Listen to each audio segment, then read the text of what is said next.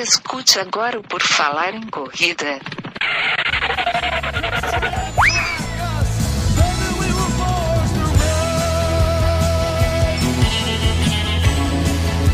Are you ready to run?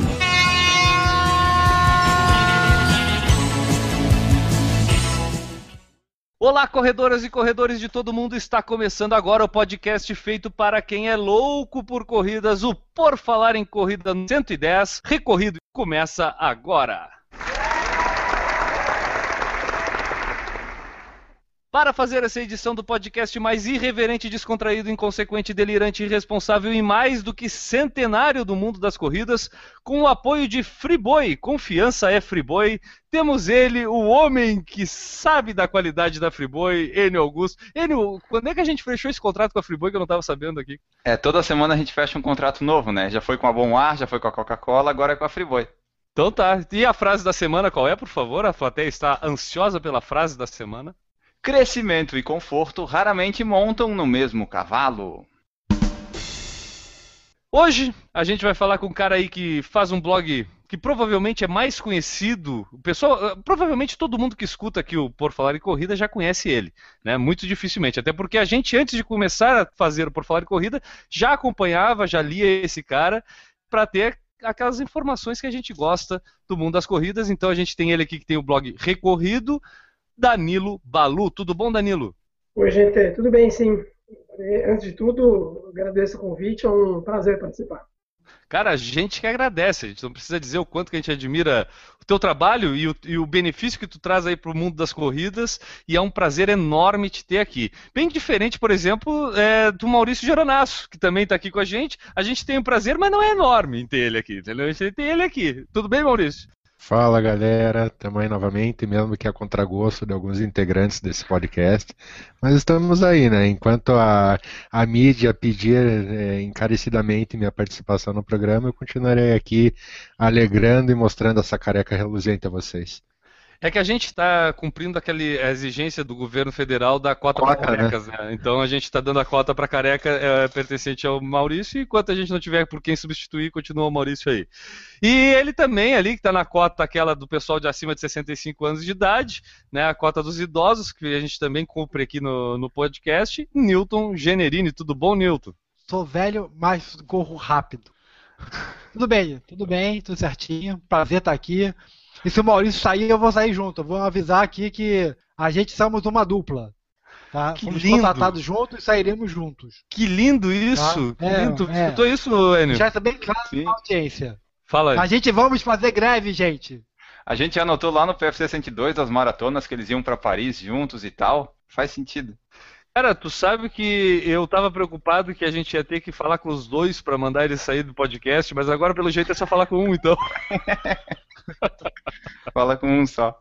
E eu sou o Guilherme Preto e quem quiser saber mais sobre a rede Por Falar em Corrida de Comunicações pode acessar o nosso site, o que está com problemas, estamos enfrentando uma turbulência no mundo da migração de hospedagem de é, páginas da internet, então provavelmente estamos aí com algumas turbulências ainda, né, Enio? É, tá. O, o site tá fora do ar, por enquanto tá totalmente fora, ninguém vai conseguir acessar. Eu espero que quando esse podcast for ao ar já tenha alguma coisa para acessar, né? Mas no momento. Isso, tá inclusive gravando- você que está escutando, está na dúvida se está no ar ou não está no ar, acessa agora aí, vê se está no ar ou não está no ar ainda, né? Isso. E o nosso feed do podcast também ainda não está totalmente 100%. A gente não sabe por que não migraram ainda todos os episódios e eles se multiplicam tipo coelho. Chegou uma época que tinha oito episódios iguais, estamos tentando resolver, mas o feed já está funcionando para baixar os novos episódios. O site é que ainda não.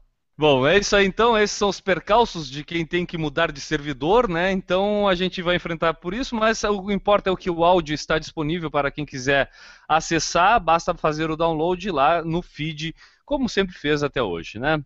Só para manter aqui a tradição, a gente não vai falar do mailing list, mas tem os nossos Snapchats, né? O do Falar em Corrida, o Correr Vicia e o M Geronasso.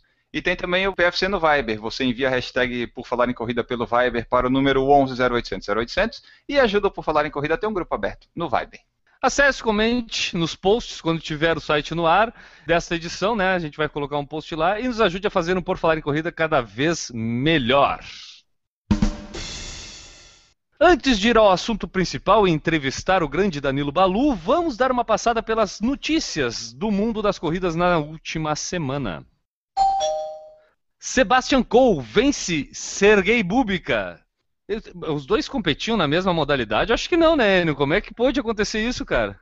É porque, nesse caso, foi uma disputa pela presidência da IAAF. Ah, tá certo aqui, ó. Sebastian Coe é eleito presidente da IAAF, né? Isso, o britânico foi eleito dia 19 de agosto presidente da IAAF, a Federação Internacional de Atletismo, no 50º Congresso da entidade, realizado em Pequim, na China, cidade que sediou a edição do Campeonato Mundial de Atletismo. No total, 207 federações filiadas tiveram direito de escolha, com COI tendo 115 votos e o Bubicas 92. Ele vai tomar posse dia 31 de agosto, após o final do Campeonato Mundial, e ele presidia a Associação Olímpica Britânica e era um dos vice-presidentes da IAAF. Agora, momento calça curta. Newton Generini, qual era a modalidade do Sebastian Coe? Sebastian era, era, era junto com o Joaquim Cruz, eu acho que era o 800 ou 1500. Rapaz, nada como ter muito... enciclopédia do lado da gente, Pô, né, cara? Tipo, alguém falar, que cara. viveu aquilo, alguém que estava presente. Pô, mas era, ah. era de faculdade, não vale, né? Ah. Não era de faculdade. Danilo, tu que conhece bastante do métier aí, é, existia um melhor que o outro aqui para ser eleito para o mundo do atletismo ou qualquer um dos dois já é uma renovação aí para a presidência da IAF? Sabe, é complicado. Eu acho que o, o eu vi que o, sinto o Sebastião como meio amarrado agora na, na presidência. Bom, quem está acompanhando viu o escândalo do doping recente, três documentários que jogaram um balde de água fria nos torcedores. E, infelizmente, o Sebastião, o Sebastião Cohen é baita de um de um dirigente, mas ele não. É, nos primeiros discursos, entrevistas dele, a gente não sente uma aquele, aquele ar de mudança. Essa é a verdade. Não, tudo que ele falou até agora não, não, não animou, não animou quem esperava um, uma lufada aí de ar fresco. Então, infelizmente, eu não, não vejo tantas melhoras não. É, é, se eu não estou enganado, o Sebastian Coe já fazia parte da direção que está sendo substituída, né? Tipo, ele já era um dirigente que fazia parte dessa. Vamos dizer, ele era da ele, era, ele não era oposição, ele era da situação, né? Ele não era da situação. Ele, ele, assim que ele anunciou a candidatura dele, ele foi, ele foi, ele foi mais oposicionista. Ele era mais independente, assim como o próprio Sergei Bubka. Está é, longe de ser uma diametralmente oposta oposição. Ele só não era, não era do, do grupo atual. Hexa em Bombinhas. O Giliar vence pela sexta vez em Bombinhas, Enio. Isso, aconteceu lá o que antes era o K42 Bombinhas, agora é Indomit Vila do Farol, sei lá, é o nome daquilo, né? O Giliard venceu com 3 horas e 37, lá naqueles trechos de terra, trilha, praias, dunas e costões. O Fernando Bezerra completou a prova na segunda posição, com 3 horas e 40, e o Jason Ignacio veio logo atrás com 3 e 49. No feminino, a campeã foi inédita, a gaúcha Ana Gorini da Veiga, com 4 horas e 25. Ana Giovanelli chegou em segundo e a Anemari Daxokovski foi a terceira. Foram, no total da prova, que somou 42 masculino e feminino e dupla e mista e 12 quilômetros, 870 participantes. E ainda teve o evento das crianças no domingo. Santa Catarina. Inscrições abertas para a corrida de Angelina. Finalmente teremos a corrida de Angelina sendo realizada novamente. Inscrições abertas, Enio? Isso, as inscrições abrem dia 1 de setembro. É, a corrida vai acontecer dia 28 de novembro, sábado, lá em Angelina, cidade a uma hora e meia mais ou menos daqui de Florianópolis, uma hora mais ou menos, depende da sua velocidade no trânsito. As inscrições vão poder ser feitas através do site Dia de Correr, mas você também pode acessar o corridasscc.com.br e lá na corrida e acessar que vai ter o link também. O Por Falar em Corrida vai estar lá novamente e faremos novamente uma transmissão ao vivo da corrida. Dessa vez esperamos que, que funcione. Já funcionou bem da outra vez, mas agora a gente vai fazer alguns ajustes para ficar ainda melhor, né? A corrida acontece num sábado e depois haverá aquela tradicional janta com muita comida. Recomendamos muito essa prova para você. Para quem não assistiu ano passado, né, é uma transmissão parecida mais ou menos com a Maratona de Nova York, a gente faz algo bem semelhante. Né? E a gente está tentando se aproximar cada vez mais lá da New York Roadrunners na questão de transmissão e, e fazer algo parecido em Angelina aqui em Santa Catarina, né? É mais ou menos por aí, né? Isso, a gente até já solicitei para o Renato lá que dessa vez eu quero uma internet só para por falar em corrida. Eu não quero dividir com os outros comerciantes. Eu quero uma internet só para a gente e outra para o resto, para nossa transmissão funcionar legal. É isso aí. Então aguardem e confiem. Outras notícias, acessem o nosso site porfalarincorrida.com. Tomara que esteja no ar. Nosso auditório fica alvoroçado quando a gente começa a falar sobre algum assunto que realmente interessa ele. Sobre o que, que a gente vai falar nesse programa? Então, como tu já apresentou lá, o nosso convidado é o Danilo Balu, né? Bacharel em esporte, quase engenheiro, formado em nutrição, já fez parte da assessoria Ação Total, trabalhou na Adidas, Iguana, ASICS e é membro honorário do grupo Gente que Corre de Rio Verde, Goiás. É isso daí, Maurício? Isso é. Ele tá rindo ali, ele já, já se entregou. Conta um pouquinho pra nós, Balu. É, é a minha assinatura profissional, na verdade. Né? É o único título que eu carrego. Essa história do grupo Jeito que Corre é, é, o Ernesto, ele é o fundador do grupo lá de Rio Verde. E isso no começo, no Corrida do Ar, ele vivia pedindo esse abraço. E eu, sem motivo nenhum, comecei a pedir também abraço juntamente para o Balu mandar esse abraço para o grupo Gente que Corre. E isso tornou-se uma brincadeira recorrente dentro do Corrida no Ar e toda semana a gente manda um abraço para eles lá. Cara, é, então, o Enio, não é de hoje que o Maurício é chato. Não. coisas de mandar mensagem pros caras, pô. Conosco, ele é chato desde 2013 já. Com o Sérgio Rocha, eu não sei. Sérgio Rocha massa, só desde a época da Contra-Relógio, que ele tinha um podcast lá junto com o André Salvazani. Toda semana eu tava pedindo música lá pra eles. Caramba, Maurício. Tu me surpreende cada vez mais, Maurício. Bom, mas esse daí que o Enio falou é o tal do Danilo Balu. Bom, eu pessoalmente, eu, Guilherme, cara, eu quando comecei a correr, logo a gente caía lá no site da Contrarrelógio e começou a escutar podcast, começou a ler alguns artigos do pessoal que escrevia por lá, e através dali a gente acaba conhece, acabou conhecendo o Danilo Balu. É, os outros integrantes aqui acredito que tenham conhecido ele dessa mesma forma, né, através do site internet, blog recorrido, Twitter, ele é bem ativo para isso. E acredito que 99% aqui dos nossos ouvintes também conheçam o Danilo Balu. Mas, para esse 1% que talvez não conheça o Danilo Balu, eu vou pedir para o Danilo Balu certificar se isso tudo que o Enio descreveu aqui é real e, se puder, de repente, complementar um pouco, Danilo. É, é verdade, principalmente a parte do Rio Grande de Goiás é, é verdade. Eu sou bacharel em esporte, que eu sempre me apresento, eu sou bacharel em esporte.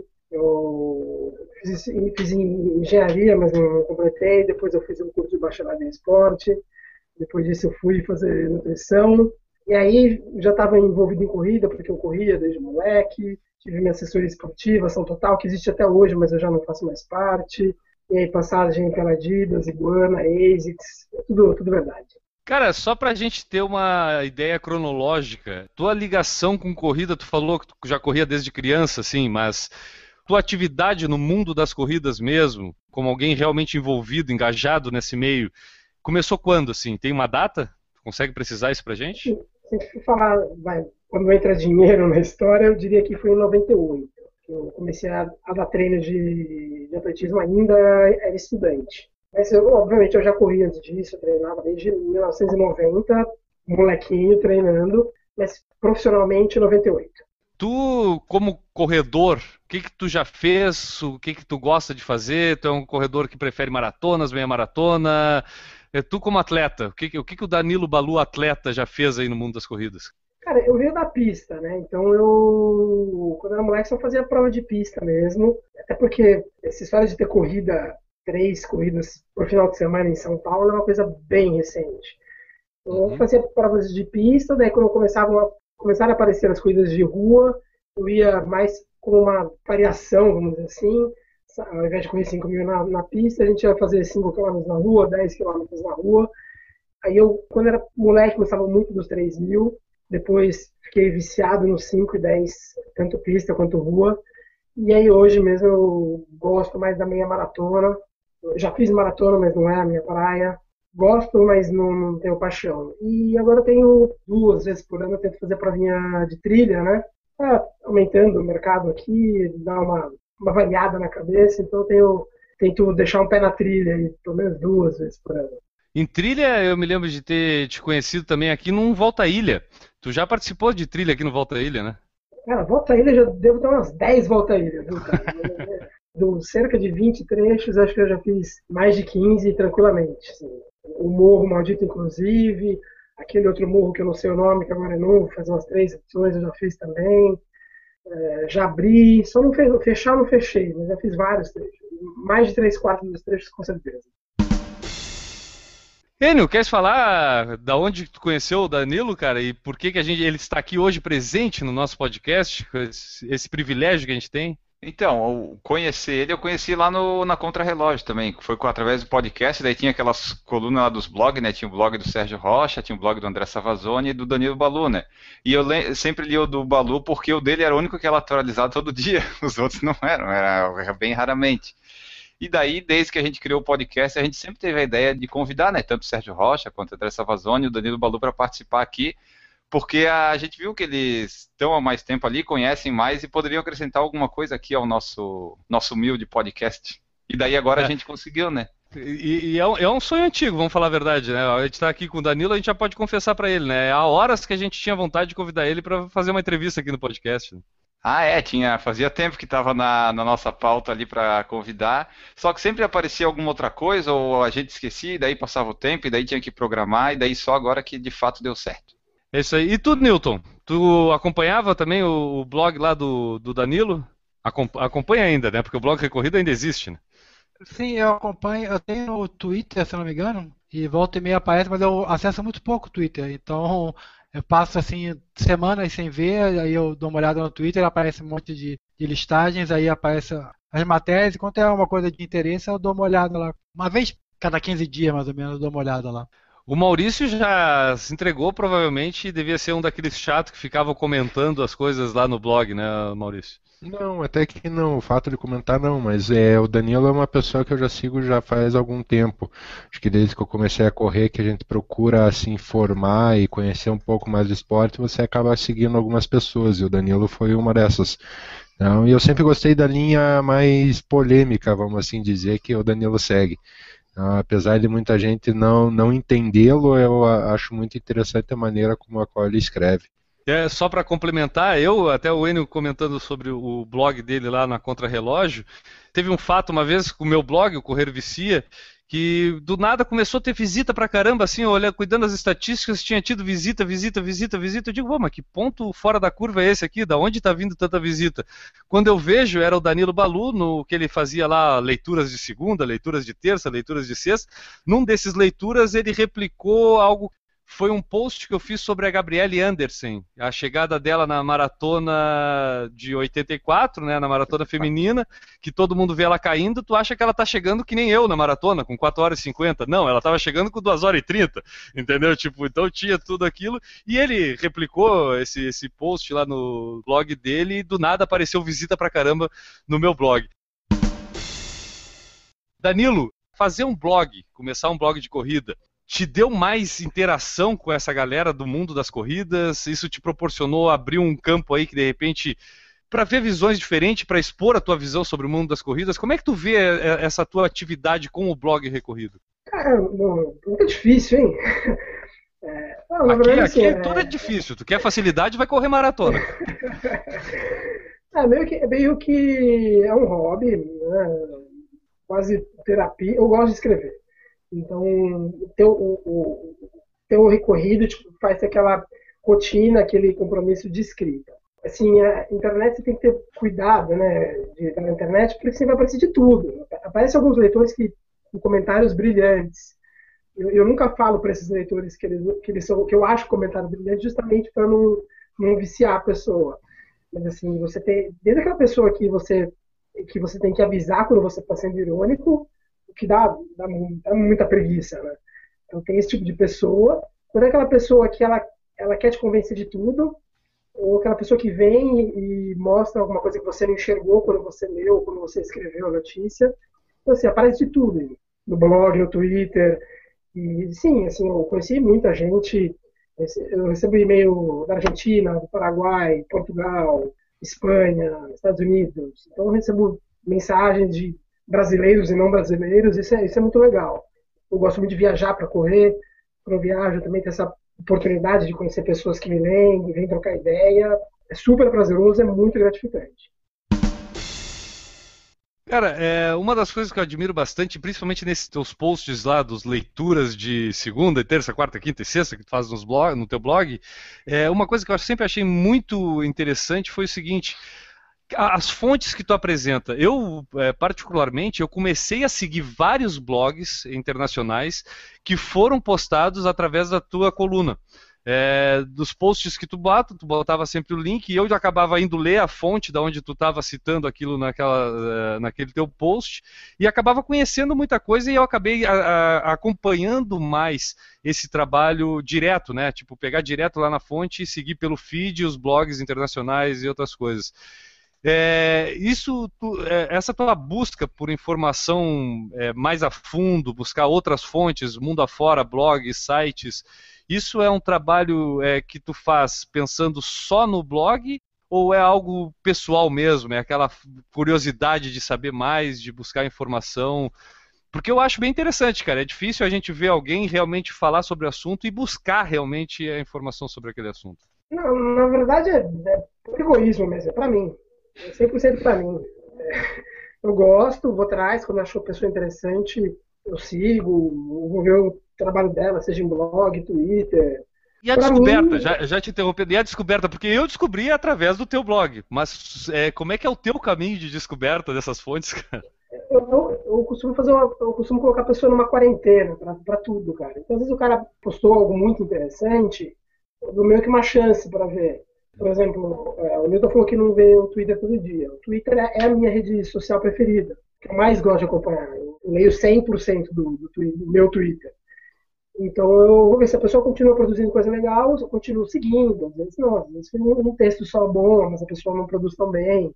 Uhum. Então eu vou, sigo, é, sigo, desigo a pessoa, eu acompanho o blog, de tempos em tempos eu vou no blog da pessoa, vejo os posts dela, porque é possível você é, ler tudo de todo mundo. Então você tem que, infelizmente, você tem que sortear algumas pessoas, eleger quem você vai acompanhar. Eu tento fazer, tento fazer isso, é meio dinâmico de repente paro de seguir, volto a seguir outro. Tem pessoas que eu já li, sei lá, você lê o artigo, por exemplo, tem, tem dois, dois canadenses que eu sigo que eu acho uma vergonha. Eu entro no Twitter deles, eles têm tipo 30 seguidores. Aí o cara, os dois postam textos geniais. Eu falo, cara, como ninguém descobriu esses dois caras ainda? São textos e análises sensacionais. Eu vou seguindo e quando tem algo legal eu compartilho, porque não serve muito para mim é, ler e ficar só para mim. Uhum. Quando eu, o Recorrida ele nasceu numa conversa que eu tive no WebRun, portal WebRun todo mundo conhece, de corrida. O Alexandre Coda, o editor, ele é muito amigo meu. Eu falei, Coda, quer que eu faça um blog? Daí a gente saiu para acertar os, acertar como seria o blog. Ele falou, como você pretende fazer o blog? Eu falei, ah, eu vou fazer o blog, um blog que eu, Balu, gostaria de ler. Seria alguém me dando uhum. um resumo de tudo que acontece no mundo, em, em outro idioma. Ele é, é, eu vou fazer o um blog que é para mim eu vou fazer um blog que eu gostaria que existisse. Não, vamos ver se dá certo. falei, ah, vamos ver. E deu, deu, deu, deu bem certo. Deu muito, porque deu. não é só tu que gosta de ler. Eu, eu gosto de ler e acho que o N também, né? Ah, sim, eu, eu entro todo dia. Eu tenho uma programação rotina de segunda a sexta, de quando eu chego no trabalho. Essa é uma das primeiras coisas que eu faço antes de começar a trabalhar de fato. Maurício, e tu, cara, esse tipo de trabalho que o Danilo Balu, eu falei para mim serve muito até como é, descobrir novas fontes. Tu é um cara que a gente sabe aqui pelo podcast e também por conversa contigo que consome muito material de corrida. Como o Balu ajuda para ti? Vamos ouvir a, opinião de quem recebe esse material do Balu, né, Maurício? Bom, é, a primeira coisa que o Balu me ajuda é a questão dele ser um cara polêmico. Acho que é, vocês viram que minhas colunas ultimamente no site têm seguido um caráter mais, vamos dizer, de ataque a algumas coisas. E isso é, é, é interessante porque você acaba atingindo pessoas que você não espera que atinja. Né? Então você acaba metendo o dedo na ferida de certas pessoas, que é muito interessante. Né? Não que o Balu tenha essa intenção, mas em cima de certas colunas que, dele que eu li, eu pensei que eu poderia vir agregar mais ao site escrevendo dessa maneira. Outra maneira que o Balu me inspira é a dedicação que ele tem com as colunas dele. Eu acho que eu não consigo ter essa dedicação. Tanto que chega na quinta-feira, minha coluna geralmente sai na sexta, o Enio já começa a me cutucar, cadê a coluna? E geralmente é a coluna eu escrevo dois, três minutos antes de passar para o Enio para publicação. Então, é, acho que essa dedicação é, é muito interessante e uma, um dia eu ainda vou encontrar com o Balu e perguntar como é que ele consegue ter essa dedicação tão forte com o blog. Ah, um dia a gente pode chamar ele para entrevistar e fazer essa pergunta. O que, que tu acha? Eu acho que sim, acho que sim. Danilo, quer responder o Maurício? É uma, uma questão de. Você cria uma rotina, né? Na verdade, eu, ser bem sincero, não gostaria de escrever, ter que escrever todo dia. Mas se eu parar pra escrever, de escrever um dia, eu vou, vou parar para um segundo, um terceiro. É, teve um, um, determinado momento que eu falei, ah, vou começar a escrever todo dia útil, vamos ver se eu consigo. E aí foi indo, foi indo, foi indo. Estou há um ano e dois anos e sete meses escrevendo todos os dias, todos os dias, todos os dias úteis. Feriado Só quem local, já tentou fazer horário, isso sabe o quanto é difícil, cara. É muito difícil, é muito difícil. Eu acho que de dois anos e sete meses, eu confesso que teve que dois posts que foi meio enganação. Todos os outros foram posts sérios. E assim, eu, hoje a meta é assim, ah, vamos continuar fazendo isso e você lê. Porque às vezes, por exemplo, se eu abrir agora aqui a minha aba de. É uma aba aqui de textos a, serem lidos, né? É gigante aqui. 10 textos eu tenho que ler. Então, eu, entre aspas, na obrigação de fazer um post, eu tenho que ler esses textos. Eu ia acumulando, acumulando, acumulando. Então, essa rotina acaba, acaba me, me pautando. É, é, é saudável, ainda é saudável, vamos dizer assim. Em cima disso, Balu, é, nunca surgiu uma proposta ou uma ideia tua de escrever um livro, né, já com esse teu enfoque de estar tá escrevendo diariamente? Você já deve ter um material muito grande, né? Eu tenho, assim, livro, eu, eu acho que o livro já, já, surgiu, assim, já, já surgiu esse tipo de conversa para passar para o papel. Eu acho que ainda agora, agora não é momento de fazer um livro sobre corrida. Terminei agora um trabalho sobre nutrição, então, muito em breve aí vou, vou, vou ter um trabalho de nutrição publicado e aí a de corrida seria, quem sabe, para 2016, alguma coisa assim. Já, já surgiu eu não parei para organizar. Eu gosto de me, me, cercar de algumas coisas. Então, o trabalho que eu tenho hoje de nutrição, ele tem um terço, um quarto do, do material é bibliografia. Muita coisa, como o blog é uma linguagem, uma linguagem mais informal, eu não me cerquei da bibliografia para poder falar com segurança. O dia que eu parar e montar isso, acho que dá para montar uma coisinha assim. Até porque, pô, eu, em português é duro, assim, tem muito pouca coisa legal em português de corrida. Verdade, Muito tem, pouco mesmo. É, não tem nada, na verdade. Eu queria ter uma ideia ambiciosa de lançar alguma coisa legal em português. É, no 2015, definitivamente não. Sei, 2016 eu, dá, dá para pensar em montar algo. Legal, cara, a gente vai ficar na torcida. E, e, esse caráter polêmico que citou o Maurício, tu te vê como esse caráter polêmico? Era uma intenção, vamos dizer assim? Eu sei que às vezes não é intenção, mas quando eu terminei de escrever, pô, sei que vai ser polêmico, isso aqui vai dar polêmica. Existe isso, assim, no, no Danilo Balu escrevendo? Não, cara, não existe. Assim, eu, eu falo isso, eu já falei isso no blog, o, o Maurício sabe disso. Eu, eu não, eu não me chamo de polêmico e não. Não que eu não gosto, eu não concordo quando falam que eu sou polêmico eu tenho um motivo muito simples para isso. Algumas das, algumas das, pessoas mais idiotas que eu conheço é, se intitulam polêmicas. E eu, eu não, não, faço isso. Eu não faço isso. É, é algum dos piores escritores, as pessoas mais idiotas, gostam de falar, ah, eu sou polêmico. Eu eu não sou polêmico. Na verdade, assim, eu tenho, isso eu falo também, que eu tenho uma mania que é de buscar evidência nas coisas que eu falo. Então, eu não vou falar, eu vou falar isso porque eu acho que é assim, ou eu acho que foi assim. Eu só gosto de buscar explicação para as coisas. Então, se, se na corrida, ou na nutrição, no treinamento, as pessoas é, fazem uma determinada prática por um, um, lado, eu só falo, mas eu pergunto, mas quem me garante que é isso? Alguém já viu se é isso mesmo? Ou se a gente só está replicando o que alguém mais velho disse. Então eu tenho esse, esse rigor, eu gosto desse rigor. Eu acho que tanto na nutrição como na, no esporte, né, tem muito isso, né? A pessoa ouve alguém falar em algum lugar algum dia e repete. E repete. Aí o outro repete, o outro repete, aquilo vira um dogma, vira uma verdade absoluta. Depois você vai descobrir que não teve nenhuma pesquisa, nenhum nada atrás daquilo, apenas um dogma, ou alguma coisa que alguém pensou que pode até ser certo, mas não é baseado em nada além de ser empírico, né? Não tem nenhum tipo de pesquisa por trás. Isso é, infelizmente, isso é muito comum no esporte, né? Na nutrição, pelo que eu vejo, embora eu só nutrição quando eu fiz a, a educação física, também parece a mesma coisa, né? Você ouve alguém falar alguma coisa que dali passa a ser, a ser verdade, passa no Globo, pronto, agora é verdade absoluta, está na internet é porque é real. O Balu eu leio, eu leio às vezes exatamente por causa disso, porque a visão diferente faz a gente parar para pensar. Você pode até não concordar, mas você tem que parar e pensar. Por que, que ele está dizendo? Não me lembro exatamente das coisas que você disse, tá? você me corrija se eu estiver errado. Por que, que ele está dizendo que, a prote... que eu tenho que cortar que eu não tenho, eu tenho que cortar, que você falava que tem que cortar o carboidrato. O carboidrato que o pessoal gosta de usar para pré-maratona, digamos assim, não tem, não tem uma pesquisa científica que determine isso. Aí você é obrigado a parar e pensar. Se ele está dizendo isso, por que ele está dizendo isso? De onde vem o teu conhecimento de que você precisa fazer aquela famosa macarronada pré-maratona? De onde é o teu conhecimento? Foi alguém que te falou? É, é, é mais não ou menos aquele, é, são as verdades absolutas, né?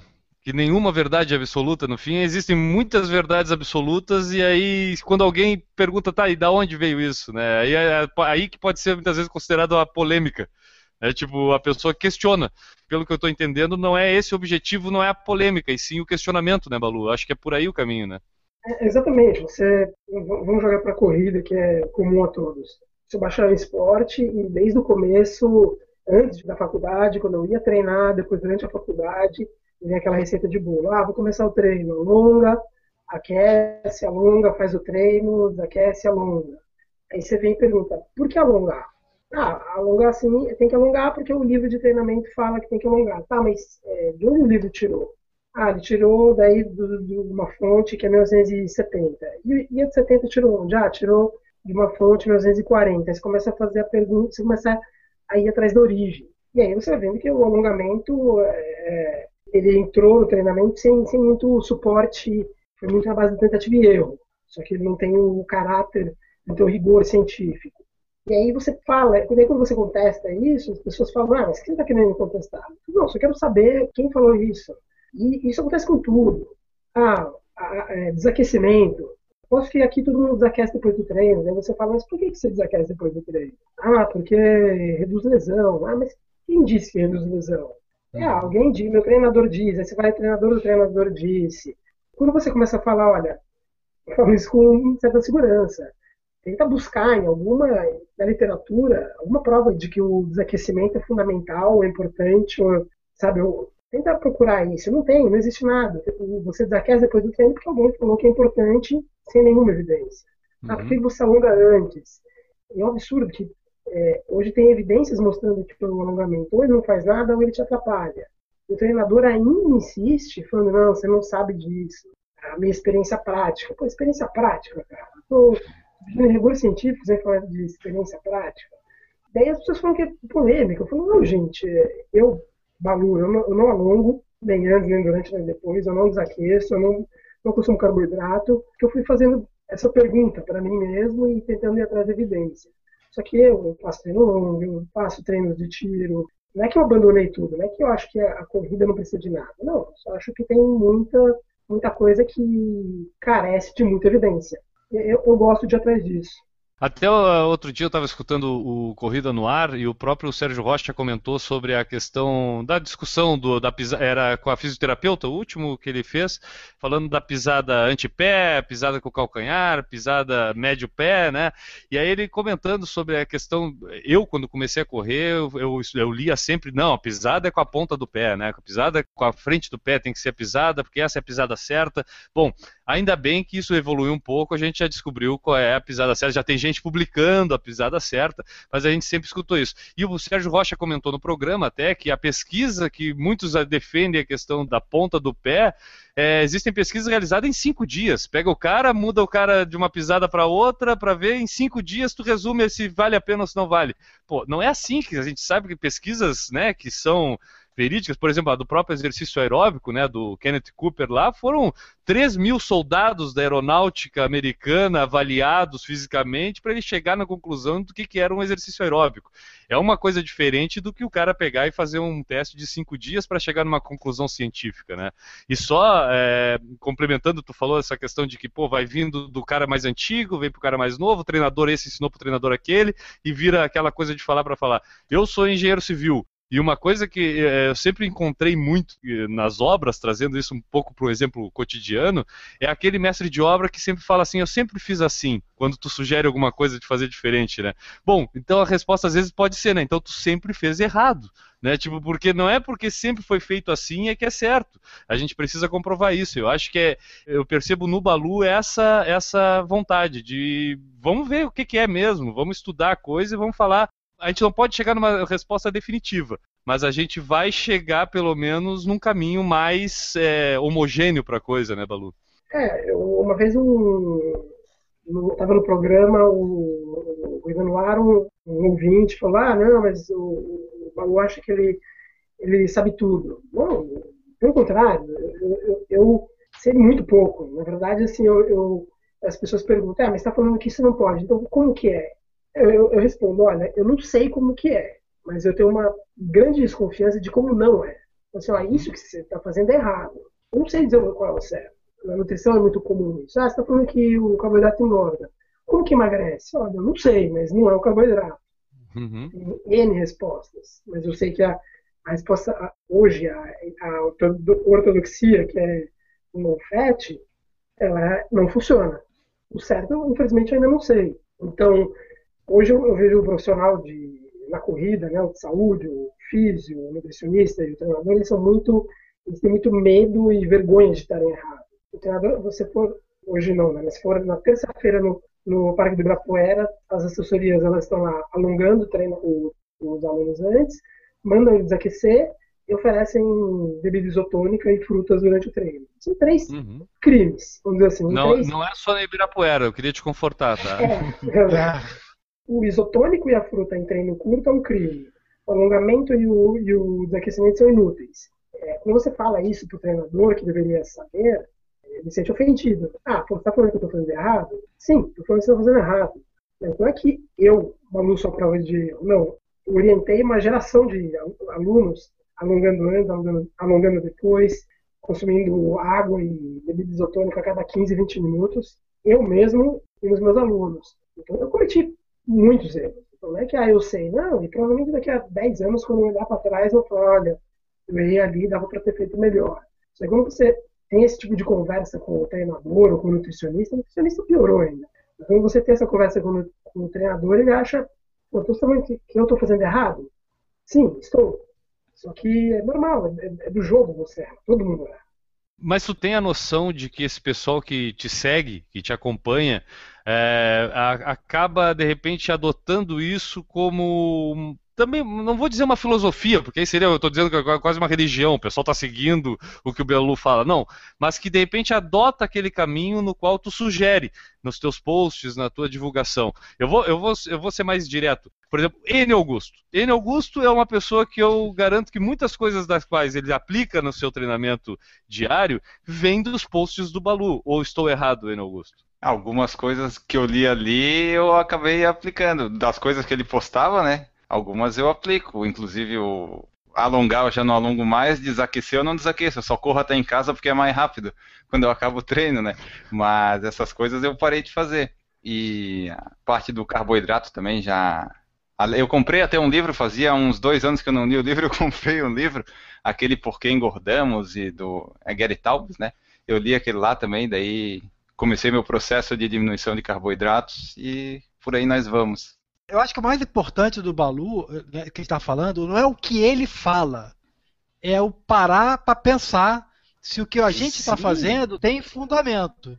Acho que esse é, é o ponto. Eu, eu li a coluna dele, mas não vou seguir o que o Balu está falando. Mas peraí, se ele está falando que alongar sobre alongamento, realmente, quando eu aprendi alongamento, ser bem sério com você, quando eu aprendi alongamento na faculdade, não teve nenhum livro, não. Teve um livro de como se alongar. Né? Tem o Along, se você deve ter estudado com esse uhum, livro. O Along uhum. até aqui em casa até hoje. Ele, o Alonso eu tenho. Agora, por que, que, por que, que eu fui usar, tô usando isso? Nunca ninguém falou. Né? O, o sistema 3S de alongamento também aprendi. Falei, ah, beleza, agora pra quê? Não sei muito é, é, é, nesse caminho, né? E, então, Balu, tu tem noção disso? Porque o Enio é um cara instruído, um cara que a gente até, até eu convidei ele para fazer junto o podcast comigo, porque eu acho ele um cara inteligente, entendeu? Senão ele não tava aqui. Mas... Se enganou. Mas é, imagino que tem muita gente que acaba adotando aquilo ali como a regra o que tu escreve. São, de repente, alguns leitores que não conseguem entender o que tu realmente quer posicionar. Tu tem essa noção de quando tu vai postar, de que tu pode estar realmente influenciando alguém a, a, a, ir naquele caminho que tu tá? Talvez esse, seja até o objetivo também, né? O Milton falou um negócio que é ótimo, né, do livro Along. Você também tem. Né? Na faculdade a gente tem. Você tem um livro como fazer, você não tem o um livro de por que fazer. Eu acho que o professor bom aquele que. Ele, o professor deveria ter dito para mim na faculdade é, me prova que o alongamento ele funciona. Né? Me prova. Uma coisa que eu sempre falo nos textos é, quando eu venho e falo, olha, o corte do carboidrato que vai te fazer emagrecer, eu falo isso, não acredita em mim. Vai atrás de quem fala que, a gordura, que, que diz que a gordura que engorda. Não, não acredita em mim. Aliás, duvide de mim. Vá lá e vá buscar alguém que mostre o outro ponto. E aí é esse exercício de atrás que funciona. Eu sei que tem um monte de gente que partiu para o minimalismo, cortou carboidrato, cortou alongamento, é, não por minha causa, mas por causa das ideias que eu apresento, ideias que eu nunca são minhas, é, nunca são minhas as ideias. Aliás, é uma, uma tristeza que eu nunca tive uma, das, uma dessas ideias. cortar o alongamento, cortar o, o desaquecimento, nenhuma delas é minha. Adoraria que fosse, não são. Mas assim, eu sei que tem. Eu, eu tenho seguidores, colegas, amigos que são muito mais radicais no corte do carboidrato, por exemplo, do que eu. Cortaram de um jeito radical, eu admiro isso. Mas é, o meu ponto é, não precisa acreditar em mim, não precisa. Eu, eu dou a, a, fonte, a pessoa vai ler, ela vai atrás da ideia. Eu, tenho, eu sigo uma linha, né? Quando as pessoas falam, ah, você gosta dessa linha polêmica? Não. Se perguntasse para mim, qual é a sua linha? Eu diria, a minha linha, eu gosto muito de uma linha mais evolutiva, e ela vai ser uma direção mais minimalista. Então, assim, você tem a, a natureza agindo sobre o, o, ser humano por milhões de anos, talhando o ser humano para o que ele é hoje. E aí veio o homem nas últimas décadas e, e tentou fazer reparos. É uma questão muito, muito natural você olhar e falar, olha, foram milhões de anos da natureza talhando o homem, é muito improvável que o homem acerte em algumas décadas. Tudo que tem aí a interferência humana, a chance de ter dado besteira. Ah, fazer, vamos fazer o tênis? É besteira. Vamos fazer o suplemento? É besteira. Vamos fazer uma dieta padronizada? É besteira. A, a natureza veio construindo tudo e é muito improvável que a interferência humana traga benefícios. Por isso que eu sou adepto do minimalismo. Todos os meus tênis são tênis de intersola mínima, sem controle de, de movimento, leve, articulado, é isso que eu busco no tênis. Suplemento? Não. Dieta? Nada que for processado uma ideia minimalista, enquanto o treinamento, a nutrição, é o contrário, é maximalista. É o treinador que coloca instrução, o treinador que coloca mudanças no treino, o nutricionista que coloca suplemento, ou seja, ele vai numa via, eu vou na outra. Eu não sou polêmico, na verdade eu sou minimalista. É, até para entender, tu já praticou a corrida é, de outra forma? Por exemplo, sem usar o tênis minimalista? Imagino que tu já, já usou um tênis que não era minimalista, até porque não tênis minimalistas são, são, são, acessíveis há pouco tempo, sim, né? Sim, não, não tem nada, nada que eu não tenha. Tudo que eu falo não tem nada que eu não tenha testado muito.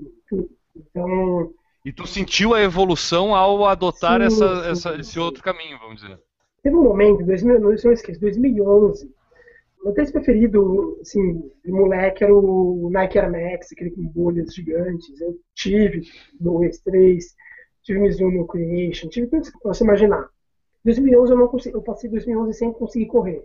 Comprava um tênis, eu estava na Ace, usava tênis alto, não, não tinha como correr. Tentava correr, eu não conseguia correr, uma dor insuportável no joelho. E aí eu tive um, um dia eu fui, procurei o Alexandre Lopes, que é um amigo meu, é, que eu falo as duas coisas, eu não, eu não, gosto de falar as duas coisas, mas ele é muito amigo meu e para mim ele é melhor o cara que melhor entende de fisioterapia na corrida no Brasil, o Alexandre Lopes. É um gênio, rapaz. Fui jantar com ele duas vezes, que eu falei, Ale, não, não, consigo mais correr, já tem tudo, tudo, não dá mais pra correr, o joelho não deixa. Ele falou, ah, falou, arranca tudo, cara, tenta ver o que dá, corre sem nada no pé, vamos ver o que, que dá. Fui, comprei um, um New Balance Minimus, comecei a correr.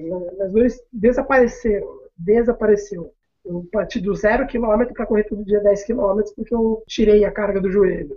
Uhum. Então eu falei, pô, ali deu um clique, ali deu um clique na minha cabeça que ali, ali, deu, ali foi tudo, sabe? Daí eu comecei a ler um monte de gente é, com essas ideias é, evolutivas, vamos dizer assim, e aí eu falei, gente, é, é, isso. Daí comecei a ler, ler, ler, e hoje, de lá para cá, 2011 para cá, só uso tênis, arranco, arranco palmilha, é, não tem nada de entressola, voltei a correr. Eu corro mais hoje do que eu corria imediatamente antes de 2011. Então a questão é experimental mesmo, né? Tem que passar pelo teu corpo para tu poder dizer se vale a pena ou não. É, é nesse caminho. É, eu fui para eu fui para a maratona de Porto Alegre com seis sachês de gel na, no short, seis sachês de gel e um sétimo caso derrubasse. E aí hoje eu faço todo o treino até 25 km, eu vou sem água e sem gel. Eu falei, não, não vou mais, não vou. Eu até tá. 25 km eu não uso nem água nem gel. É nóis. É, eu, eu, quero, eu, quero, ver o Enio dizer agora que ele não segue as filosofias do Danilo Balu. Eu quero dizer que o Enio, ele é o, o cara que mais segue o Danilo Balu no mundo. Enio, tu faz a mesma coisa praticamente, né? Não, mas essa daí é foi coincidência, porque eu comecei em Jaraguá e eu não, eu não sabia que ele corria em jejum ou que ele fazia isso. Eu descobri depois e eu vi que correr em jejum e sem água é muito mais prático e muito mais fácil, é muito melhor. É, é, é vamos, vamos estabelecer aqui a, a, real diferença entre o que o Danilo faz e o que o Enio faz. O Enio faz por preguiça. Por preguiça de carregar água no bolso ou em algum lugar dele. Mas eu também, eu também. Eu, eu... então não tem diferença nenhuma. Eu, eu, não gosto de acordar cedo, tenho um problema com acordar cedo. E aí eu descobri que quando eu tinha que treinar cedo, eu tinha que levantar 15, 20 minutos mais cedo pra, pra comer, beber água, essas coisas. Eu falei, que isso, eu vou ficar dormindo, cara. E aí vinha, vinha a gente falava assim, você não pode treinar em jejum porque você vai desmaiar. Eu comecei a dar tiro de manhã, cara. Eu falei, então vamos ver se eu vou desmaiar. Comecei a dar tiro. Eu falei assim, agora eu quero ver se eu vou mesmo passar mal. O nutricionista, o treinador que fala que correr, treinar em jejum é perigoso, ele demonstra, um, total desconhecimento técnico do assunto, e dois, completa, completa distância da prática. Porque se o homem precisasse comer a cada três horas, ele não teria chegado aqui, ele teria morrido antes dos dinossauros. É um absurdo um nutricionista vir e falar que correr ou treinar em jejum é perigoso. É um absurdo de uma ignorância técnica tão grande que eu não sei por onde começar. É isso aí, Nênio. Tu gosta de correr em jejum, né? Não, eu só corro em jejum. Eu, quando eu chego do trabalho a uma hora, eu não almoço para poder correr, porque depois que eu como, não, não fica mais bom como é sem, sabe? Eu prefiro comer só depois. Ou às vezes eu não como, né? No sábado agora, eu fiz um, os 14 quilômetros que tinha que fazer e só fui comer 5, 6 horas depois porque eu fiz outras coisas antes. Vamos evoluir no assunto aqui, cara. E vamos, eu queria tocar no assunto porque tu é um cara que participa bastante do mercado da corrida já faz algum tempo, né, eh, Danilo? Tu trabalhou aí na Adidas, Europa, Iguana, Asics e Europa de novo. É, então, imagino que tu possa nos dar uma luz sobre como é, como tu está vendo hoje o mercado da corrida no Brasil. Ele já deu uma estabilizada, já passou aquele boom que teve aí há uns dois, três anos atrás. Como é que tu está vendo o mercado de corridas hoje aqui no Brasil? E se quiser também comentar no mundo, fazer uma correlação, fica à vontade. Um amigão meu, economista, ele sempre fala: árvores não crescem até o céu. Uma hora a coisa vai ter que parar. O mercado americano ele deu agora em 2014 ele deu uma estabilizada a gente só vai saber se é estabilizada ou recuo quando saírem os números de 2015. Ou seja, só ano que lá para março, ano que vem, que a gente vai saber isso. O Brasil continua crescendo, crescendo. É, não há um, uma medição, né, não é bem mensurado no Brasil.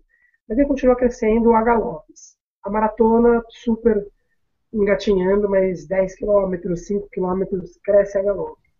A meia maratona, ainda é um pouco cedo para falar, eu tenho uns números aqui, mas acho que esse ano meia maratona vai dar uma, uma estabilizada, assim como maratona, um pequeno crescimento. Mas 5 e 10 continua a galope. Chute, tá? Eu acho que o mercado de meia maratona esse ano, chute, ele vai se estabilizar. Eu acho que o, eu, eu enxergo um, está meio saturado o encanto do brasileiro pela, pela meia maratona. As provas uhum. grandes crescem, as pequenas patinam. É, Para ter uma ideia, das 15 maiores, cinco reduziram, duas estagnaram e as outras cresceram. Só que as menores vão encolhendo. Então, faltam alguns meses ainda, mas eu acho que esse ano a meia maratona fica parada.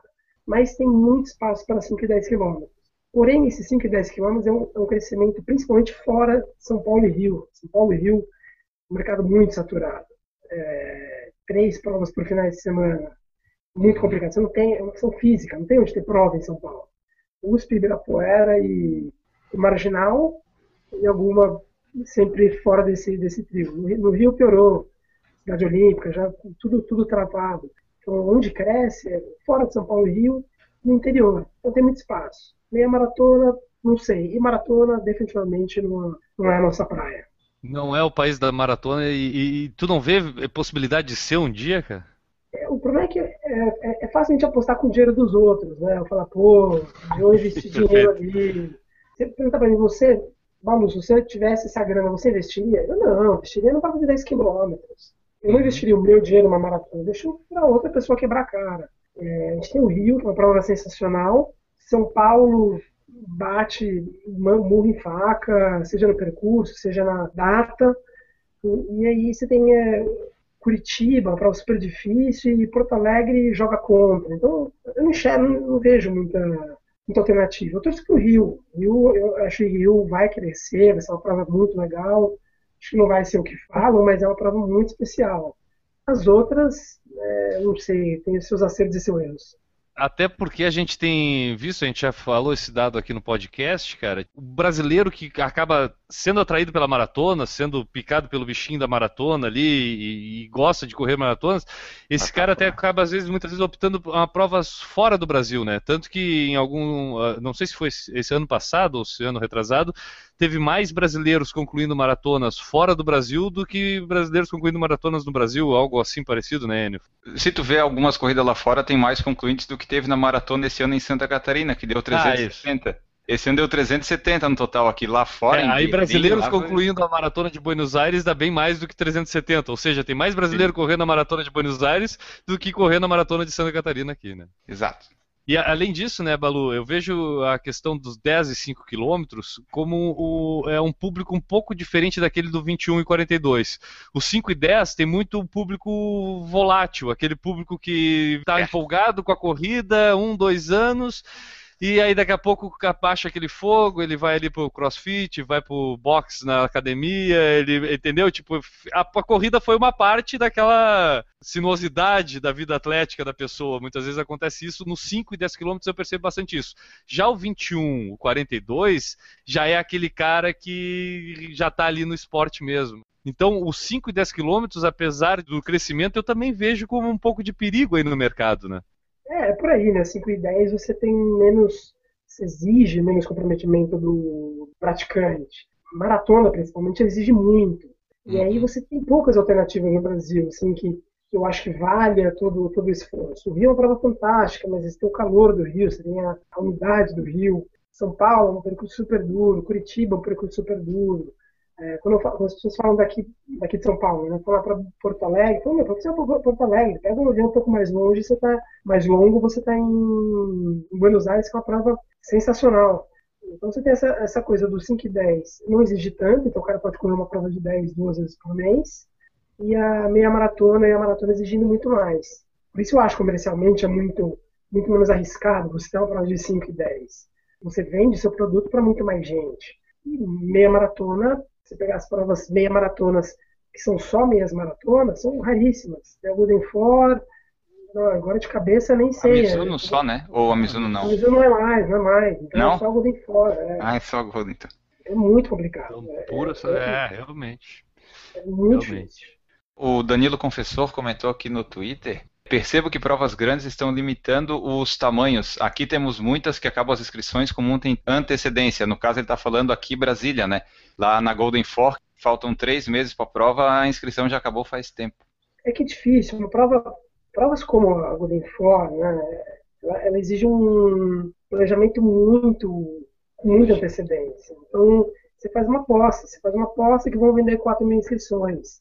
E aí, quando, quando você erra, você perde, mas quando você acerta, você não corre risco de morrer com 2 mil kits na mão. Uhum. É, a questão da água de fora é uma questão é, logística. Você não consegue em menos de 90 dias preparar o kit. Então, mesmo tendo toda essa procura, você não tem mais espaço. Em Brasília, você tem muito menos problema de limite de prova do que em São Paulo. Em São Paulo, a prefeitura, a USP, eles falam, ó, você pode ter no máximo 6 mil pessoas, pode ter no máximo 5 mil. Brasília é uma questão logística. São Paulo é uma questão de regra, lei. Brasília uhum. é logística. E, e só, só tu comentou de muito tempo de antecedência, uma, uma, uma etapa da Golden Forum, o circuito deve ser planejado junto. Quanto tempo de antecedência é esse muito tempo? Um ano, dois anos? Um ano e meio? Então, depende. É, é que assim, você no, no ano anterior, por exemplo, a gente está em 2015. Daqui a outubro, daqui a dois meses, lá para outubro, novembro, começam a ser datas para 2016. E aí, por exemplo, se você tem uma prova em março, vai, você tem um carnaval ali, não sei quando é o carnaval, mas você por fevereiro e março. Se você quer fazer uma prova em abril, já tem que começar a trabalhar seu kit já em janeiro. E aí você tem que começar a projetar quantas inscrições você vai ter. Se você tem um kit, no caso da Golden Four, que é importado, demora mais de 90 dias, você, você, você tem aí o, o tempo que você tem antes para trabalhar. Complicado. Provas menores, com fornecedores locais, tipo, por exemplo, uma prova mil pessoas que você tem um fabricante local, é muito mais fácil. Tem esse jogo, ah, não, preciso de 100 camisetas a mais, 100 a menos. Você está trabalhando multinacional, com coisa que vem de fora, aí é, é muita aposta. Ou, ou, faz, uma aposta. ou faz que nem em Curitiba, né, Maurício? De não entrega as camisetas, fácil, né? Esse é um assunto que eu prefiro não me pronunciar até que saia a decisão judicial. Mas é um jeito fácil de resolver, Maurício. Tu não tu fica triste à toa, cara. Não, não fico triste. Eu só acho que, como todos aqui, já estão cansados de não terem o, o direito de, como consumidor, antes de corredor, ser atendido. Eu acho que é, essa é uma grande visão, cara. Tipo, e agora falando sério, a gente acredita que a gente não tenha tantas provas muito boas, né? A gente tem muitas provas no Brasil. Poucas são muito boas.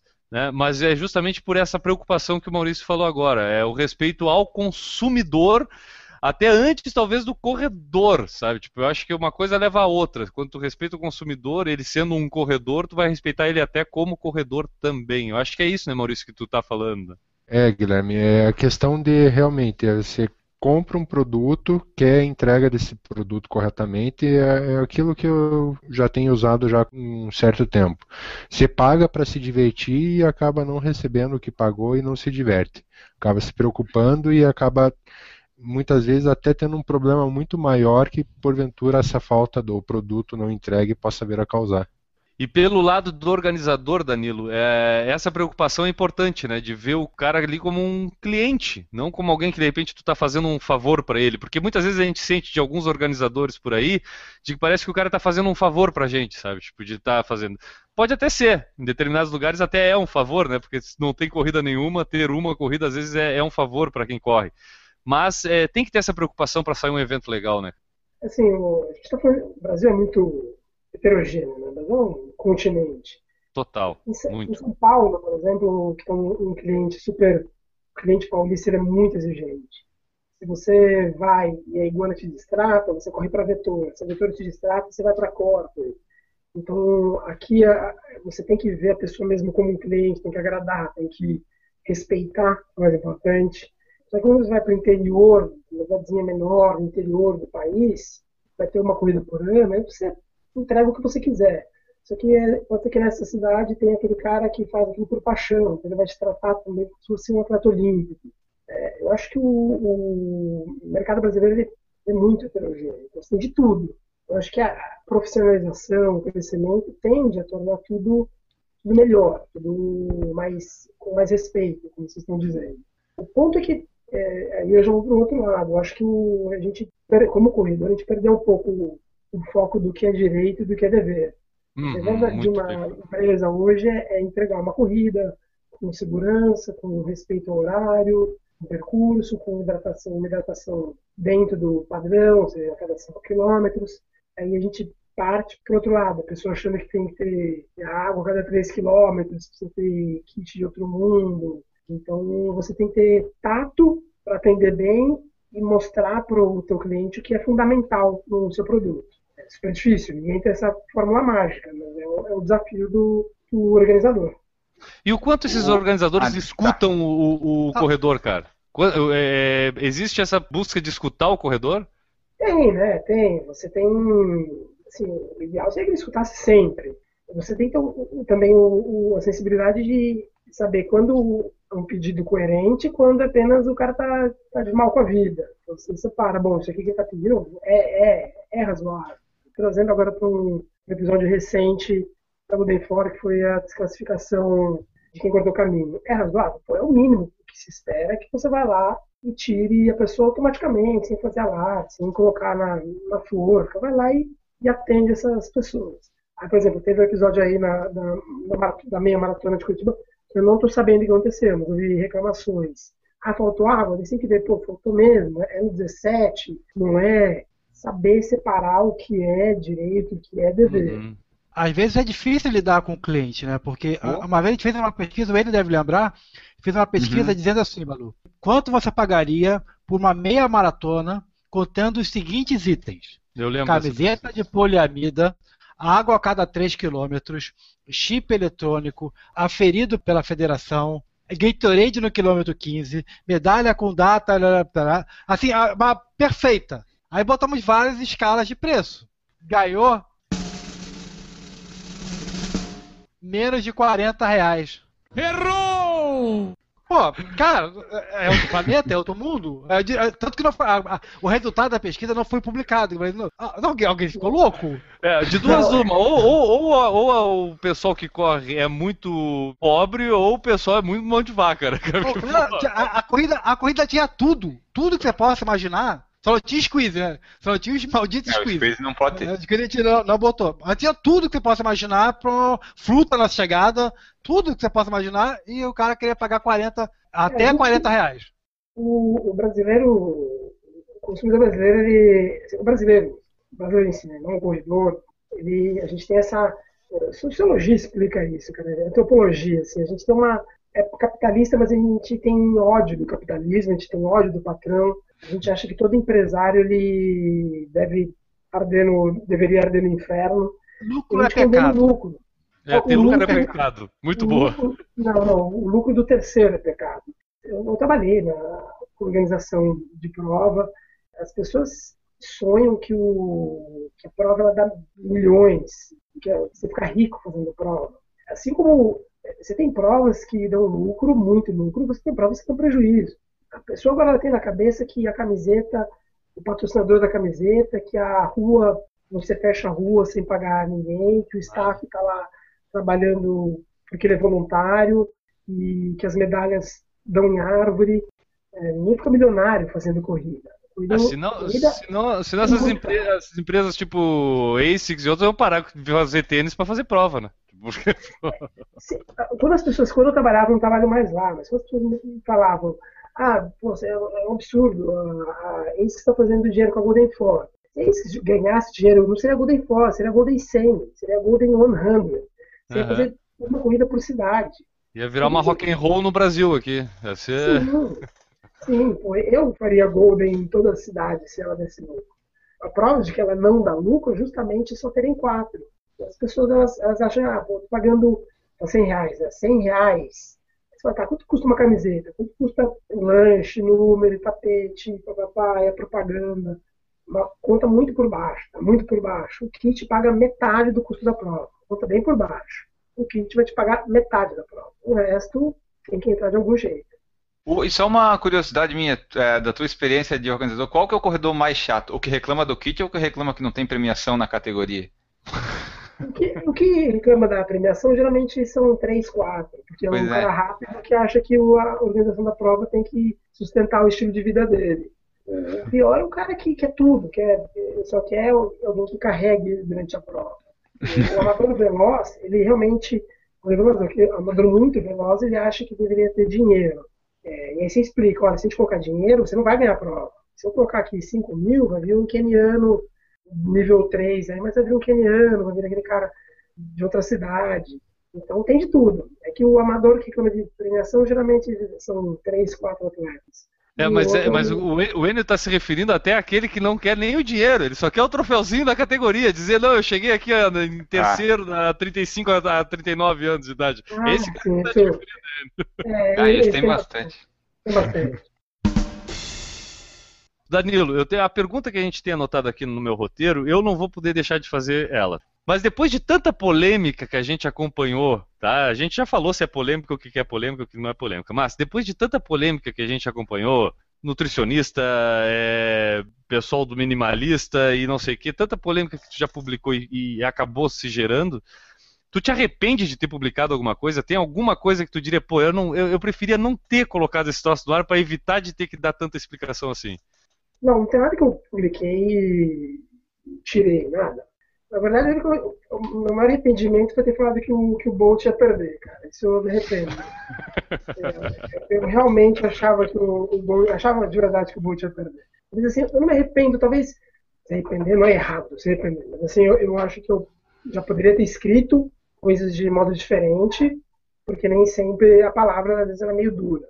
Quando eu, disse que no passado eu já fiz algumas coisas que eu, que eu não uso mais, usava tênis com muita estrutura, usava muito carboidrato. Então, eu já, já no próprio WebRun, que eu sou colunista, tem uma carta minha falando onde eu volto atrás naquilo que eu prescrevia 10 anos atrás. É um saco você ficar se, se explicando. Quando você vem e fala, olha, corrida não tem que ter premiação em dinheiro, é um saco no meu cara e fica enchendo, mandando um monte de mensagem para você dizendo que você faz isso pelo lucro. Você fala assim, não, lucro, não faço isso pelo lucro. Ou então vem e fala, olha, não vá nutricionista. Eu acho realmente, não tem que ir nutricionista. Não, acho que não tem que ir, acho que é o erro. É chato ficar respondendo? É chato, mas não, eu não diria que chegou ao ponto de me arrepender. Não, longe disso. Quando eu mudo de opinião, eu mudo, pronto. Eu não, não vou bater o pé dizendo que eu não me arrependo. Disso, de ter publicado, não. Eu me arrependi de ter tomado ideias erradas. Ter uhum. exposto, não. É, é, é, que nem falava um colega de trabalho meu. É eu sou um homem de uma palavra só. Quando eu digo que eu mudo de opinião, eu mudo mesmo, né? eu não tenho duas opiniões. Mas, cara, a gente é fã teu, tá? É, falo aqui pelos três, pelos quatro aqui do Por Falar em Corrida.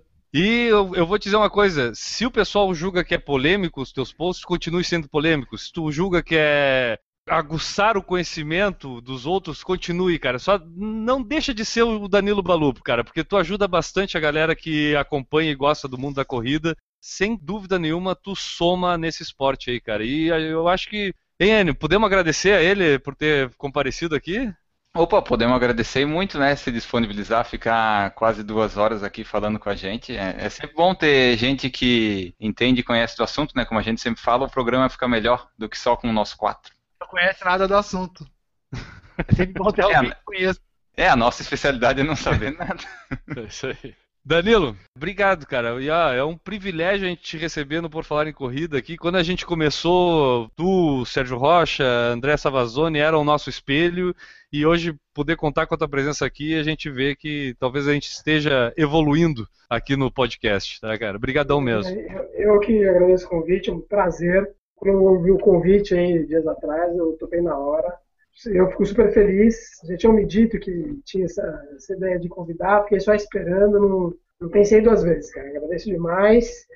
E precisando, tem, vocês têm meus contatos, Twitter, arroba Danilo Balu, super fácil, blog recorrido.com, chega super rápido. Eu recebo, recebo muita mensagem de leitor, assim, mais do que mais do que eu esperava. Assim, eu, eu respondo 100% delas, não, não tão rapidamente quanto eu gostaria, mas respondo todo mundo, qualquer coisa escreve, a gente vai trocando ideia aí com, conforme vai dando, e também textos também, recebo muito texto, não, não consigo ler na velocidade que eu gostaria, mas sempre leio, sempre dou um retorno.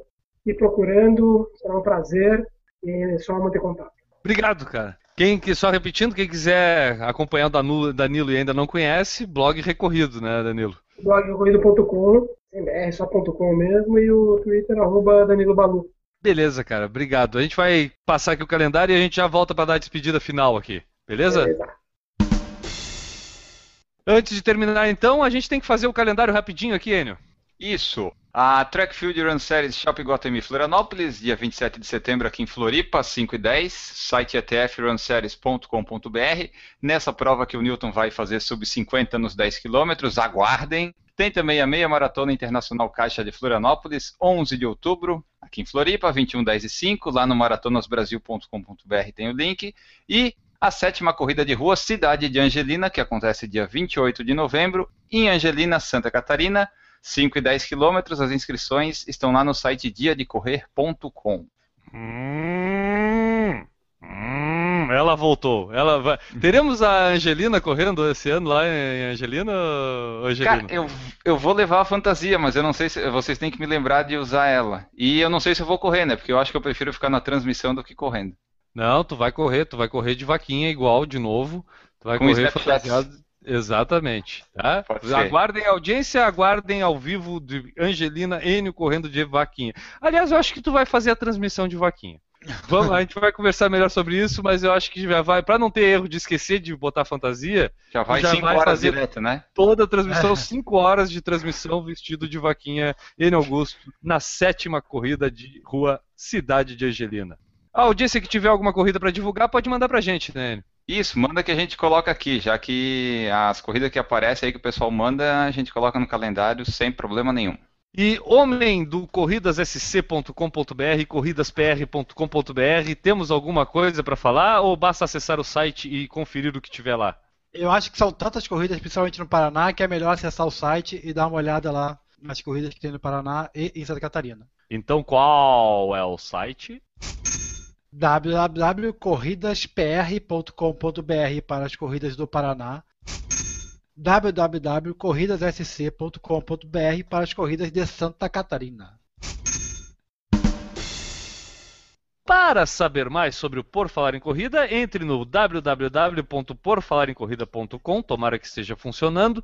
Lá você vai encontrar nossas redes sociais e poderá enviar sua mensagem e ouvir todas as edições deste humilde podcast. É, a gente espera que ele esteja no ar e que todas as edições estejam disponíveis também. Até o momento é um- tudo é um mistério por enquanto. Mas, né, se você quiser associar sua marca, evento, corrida ou produto aqui ao Por Falar em Corrida, é, envie sua mensagem através da seção Fale Conosco no site. Também do que, né? que a gente espera que esteja no ar, ou envie um e-mail que é mais fácil por falar em corrida@gmail.com. Enio Augusto, muito obrigado pela tua presença pela centésima décima vez. Eu que agradeço por estar aqui. Eu sou o único que já estive em todas as edições, por sinal. Ah, eu achei que tu nunca ia falar isso, cara, pra me jogar na cara que eu faltei a uma edição. A 82 tu faltou. E foi a faltei melhor de todas. Foi a disparada. Tu não tava no 82, Newton. Newton, vou, apro- vou aproveitar, Newton, e vou te dar tchau. Tchau, Newton. Muito obrigado pela tua presença hoje. Tchau, Guilherme. É, Maurício Neves Geronasso, muito obrigado pela tua presença. Esperamos que a tua careca volte lustrosa na próxima semana. Com certeza estarei presente, pois acho que eu sou o único que escutou até agora todas as edições, inclusive as que eu participei. Ah, eu não tenho a menor dúvida disso. Acho que nem É eu, nem o ele que todos. fazer. E eu devo ter escutado uns 10. Ah, cara, eu escuto bastante, mas eu não Cara, devo ter chegado nem um perto da, da quantidade do Maurício. Acho que eu quis ter o 1 e o 2. Pô, tu escutou os piores. Newton. Tá. E claro, Danilo, mais uma vez, cara, um privilégio imenso ter um, um ícone das corridas do Brasil aqui presente neste podcast. Obrigado pelos elogios, gente. O prazer foi todo meu, de verdade. Adorei. Portas abertas, sempre que convidar, estaremos aí. Tá, Eu não sou tão bonito que nem o Sérgio Rocha, mas espero ter feito um podcast muito legal. A gente fica por aqui e volta na próxima semana. Um abraço para todo mundo. Tchau! E para o pessoal que nos acompanhou via YouTube, também deixamos um abraço, né, Enio? Isso, o Adolfo Neto, Danilo Confessor, Ronaldo Silva, Marquinhos, Luiz Fernando Oliveira, todo mundo tava aí. Errou!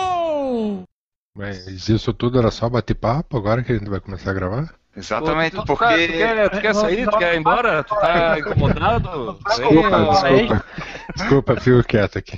Errou!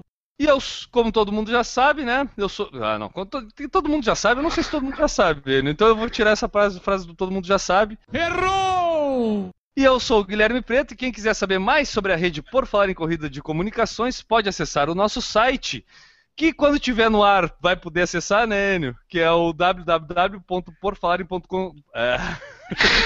tá tão fora do ar que tu não lembra mais. Errou!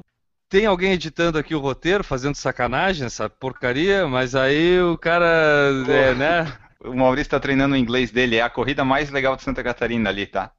Ah, tá. Ele pegou do Google Tradutor, no mínimo, né? Pra traduzir daquele jeito ali. Certamente. Errou!